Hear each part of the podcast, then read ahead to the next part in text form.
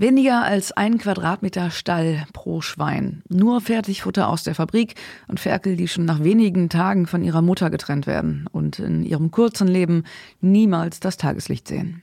Diese ganzen Horrorszenarien kennt man aus der Massentierhaltung. Nutztierhaltung geht aber auch anders. Das zeigt die Nutztierarche Swinsgarn in Duingen eindrücklich. Und Radioaktivreporterin Jule Stolpe hat dort unter anderem ein paar der letzten rotbunten Husumer Schweine der Welt besucht.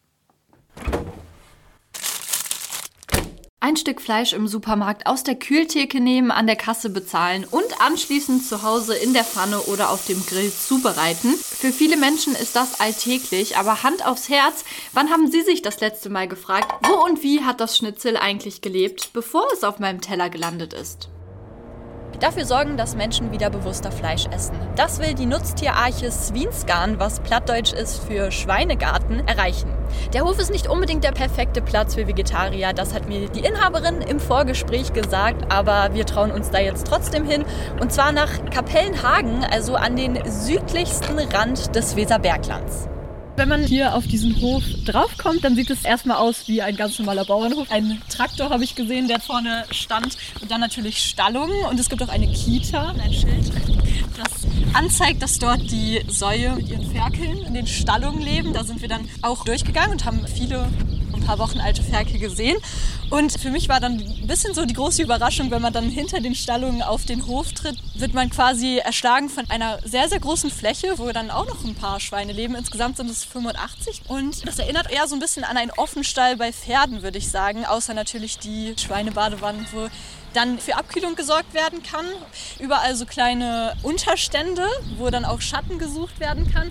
Und ansonsten ist es gerade noch nicht so richtig laut, weil irgendwie sind die alle ganz gut beschäftigt. Wir stehen jetzt auf dem Hof und Betreiberin Heike Haubock. Sie stellen sich jetzt noch ein paar Fragen von mir.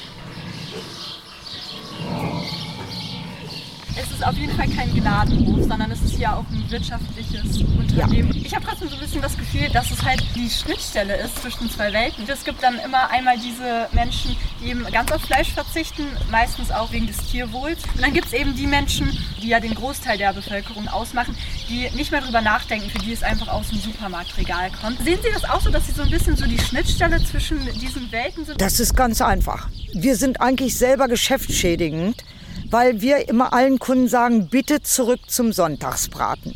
Nicht so viel Fleisch essen, dann aber ein gutes Stück. Es wird immer viel über Tierwohl geredet. Wir versuchen hier hauptsächlich aber darzustellen, dass es ein Lebewesen ist. Dann habe ich jetzt noch ein letztes Thema, was wir natürlich auch noch ein bisschen ansprechen wollen. Und zwar, dass es diesen Hof in dieser Form ja wahrscheinlich nicht mehr so lange geben wird. Wir hätten gerne vor drei Jahren diesen Hof selber erworben. Dazu ist es aber nicht gekommen. Wir müssen diesen Hof verlassen, spätestens nächsten Sommer. Entweder finden wir ein neues Zuhause oder die müssen weggeschlachtet werden. Es wäre das Ende auch unserer Existenz. Und damit dieses Herzensprojekt eben noch nicht beerdigt werden muss, hat der Verein Nutztierarche Swinsgarn e.V. eine Spendenaktion ins Leben gerufen, die man auf der gleichnamigen Internetseite findet. Das Ziel des Vereins, den 85 Schweinen auf dem Hof gegenüber ein Zuhause einrichten, in das sie dann 2024 ganz bequem zu Fuß umziehen können. Gehört haben Sie es hier bei Radio aktiv.